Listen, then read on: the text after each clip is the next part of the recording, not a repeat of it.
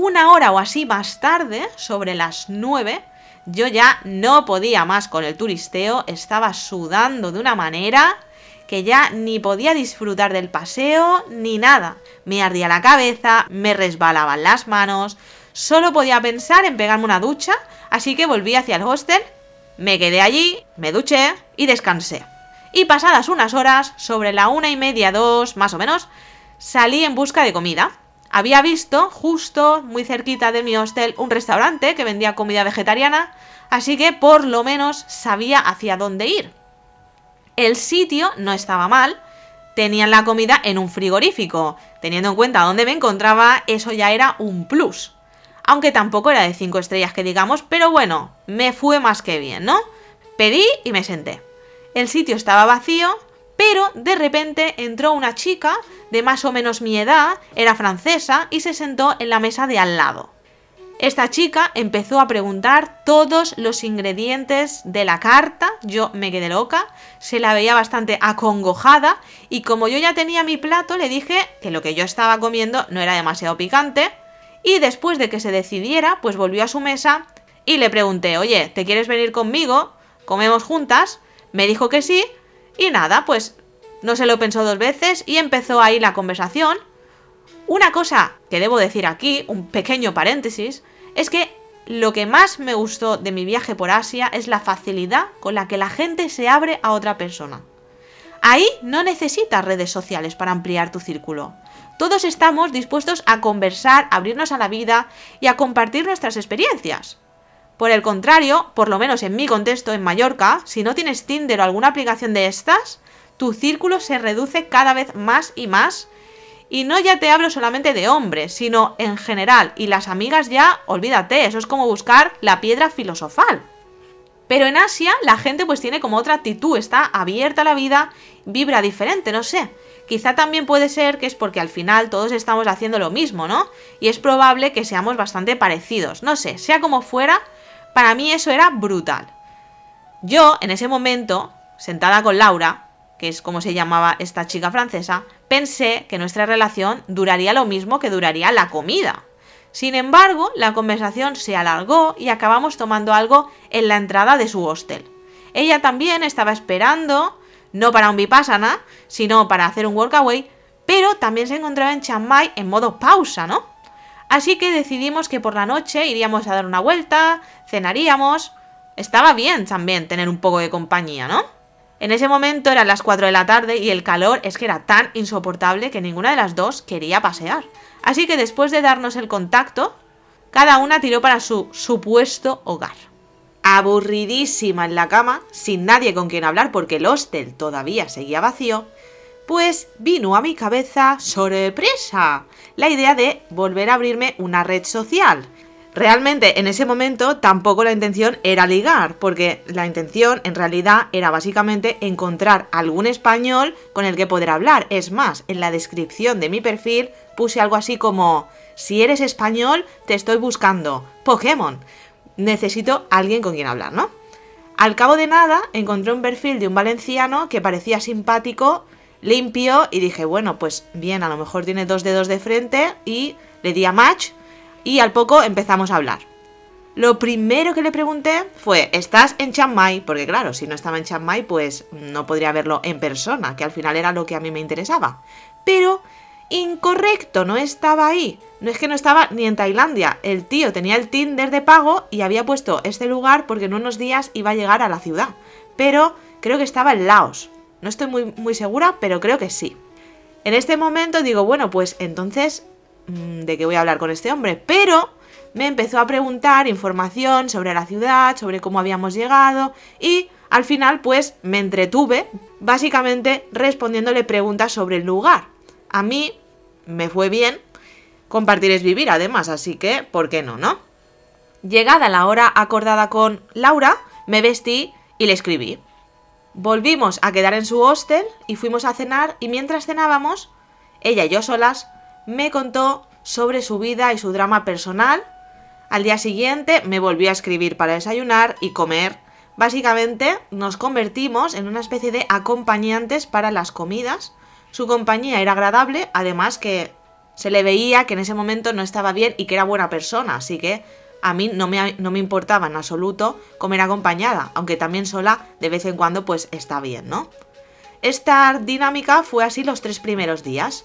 El cuarto algo cambió en la ecuación. Bueno, debo decir que referente al tema de turisteo, pues básicamente salía lo que podía porque es que hacía un calor insoportable, entonces vivía refugiada en la puñetera habitación esperando el vipassana. Sigo. El cuarto día, cuando cambió algo, fue que cuando fui a recogerla a su hostel, ella no estaba sola. Según ella, me dijo, ven aquí, ven a buscarme, que tengo una sorpresa para ti. A mí me gustan las sorpresas. Todo lo que tenga que ver, además, con imaginarme posibilidades, me chifla. Así que, con curiosidad, yo fui hacia allí, yo estaba emocionada. Digo, coño, no sé, a lo mejor vamos a hacer algo guay. Pero, en vez de una actividad, lo que habían ahí eran dos hombres. Mm, bueno, en verdad no puedo llamarlos hombres, eran dos chavales, y no lo digo despectivamente, ojo, ¿eh? pero es que uno tenía 18 y el otro creo que no tenía ni 21, 20 y medio a lo mejor. Cuando miré a Laura, su cara estaba, bueno, súper emocionada, es que parecía otra, había pasado de estar modo pocha a energéticamente reluciente. Y pensé yo, hostia, pues mira, a lo mejor más gente nos viene bien. Y me alegré. En ese momento uno de los chicos dice, ostras, ¿sabéis que hoy hay un mercado nocturno? Y no teníamos ni idea porque no, no estábamos enteradas de nada. Así que dijimos, vale, vale, pues te seguimos, vamos para allá. El mercado era espectacular, para mí es lo mejor, lo mejor de Chiang Mai. Sin embargo, a pesar de que la verdad había bastantes estímulos y que no paraban de pasar cosas y veíamos que si escorpiones para comer, que si, bueno, un montón de historias, ¿no? Por todos lados, por todos lados, pues Laura estaba más centrada en hablar conmigo y preguntarme absurdeces sobre los dos chavales que en disfrutar del mercado, ¿no? Yo estaba un poco alucinando, pero bueno, ella quería saber cuál me parecía a mí más atractivo y cuál era su opinión respecto a uno, respecto al otro, respecto al físico de no sé quién. Yo estaba flipando, a mí eso me daba absolutamente igual. Yo tengo 33 años, esta mujer tenía 35 y estos chavales es que podían ser mis alumnos. Es que, a ver, no me malinterpretes, eran simpáticos. Pero de ahí a algo más, pues no. Y además es que la conversación tampoco daba para mucho, la verdad. Una vez explicado cada uno quiénes éramos, estaba claro que es que no teníamos nada que ver, entonces interés personal hacia alguno de ellos, pues no.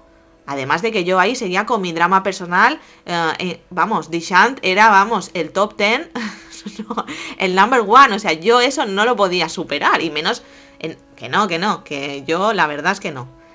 La cuestión, aún así, está bien disfrutar de una noche con gente diversa, te ríes, desconectas y poco más.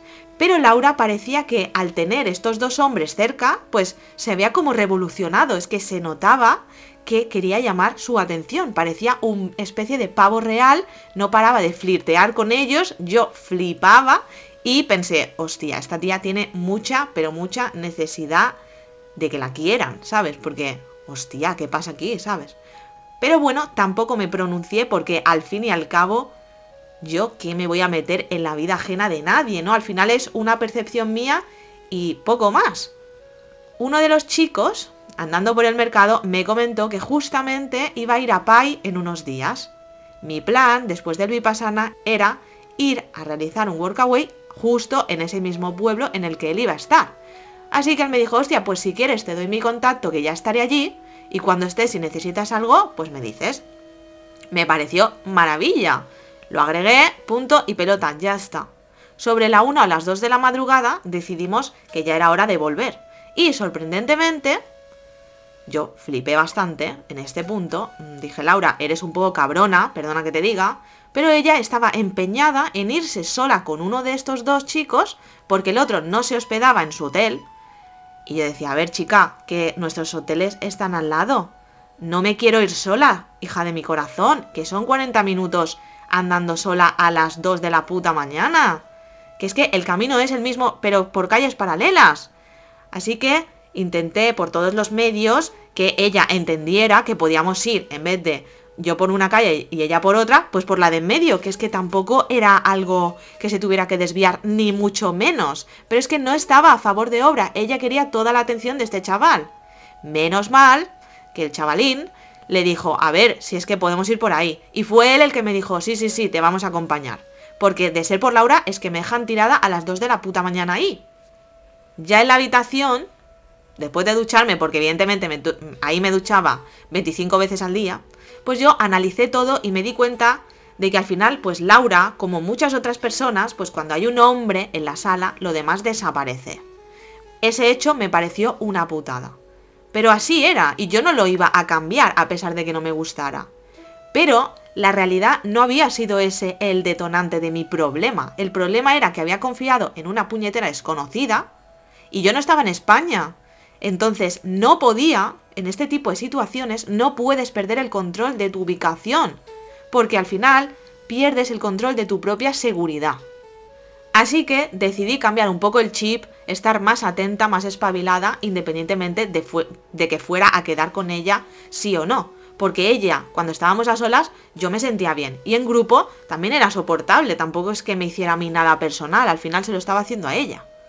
Entonces, al día siguiente volvimos a quedar y desayunamos, comimos y cenamos juntas. En la cena el chico este que iba a ir a Pai me escribió en WhatsApp preguntando que a qué hora nos veríamos para ir a otro mercado que había justamente esa misma noche.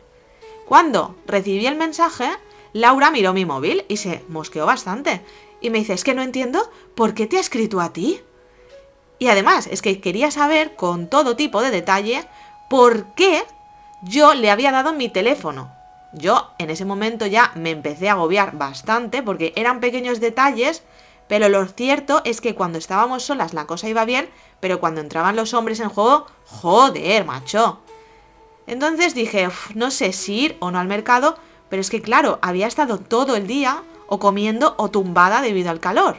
Así que dije, mira, voy a ir, pero teniendo en cuenta mi horita y cuando yo crea que es conveniente, me vuelvo y ya está. Mi seguridad primero.